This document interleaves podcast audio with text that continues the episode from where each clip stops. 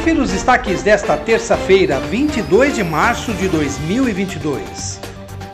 O professor José Vicente Caixeta Filho receberá brevemente o reconhecimento da Câmara Municipal de Piracicaba pelo lançamento da sua autobiografia E aí, professor Caixeta.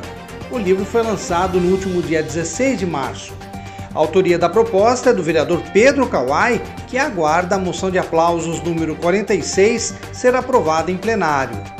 Segundo o vereador, a honraria é uma forma de tornar público o reconhecimento do legislativo piracicabano pela contribuição do pesquisador à ciência e também por sua atuação junto à Secretaria de Mobilidade Urbana, Trânsito e Transportes, a Semutran.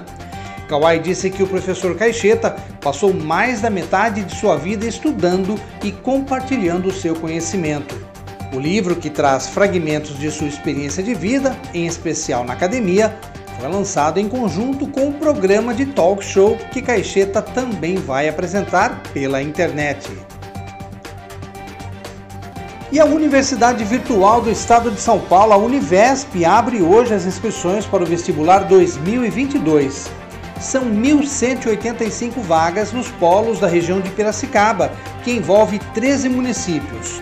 Só para Piracicaba são 300 vagas. Os cursos oferecidos são divididos em três eixos de ingresso via processo seletivo: Pedagogia, Letras, Matemática, no eixo de licenciaturas, Ciência de Dados, Tecnologia da Informação, Engenharia da Computação, no eixo Computação, e Engenharia de Produção e os novos Administração e Tecnologia em Processos Gerenciais, no eixo de Negócios e Produção.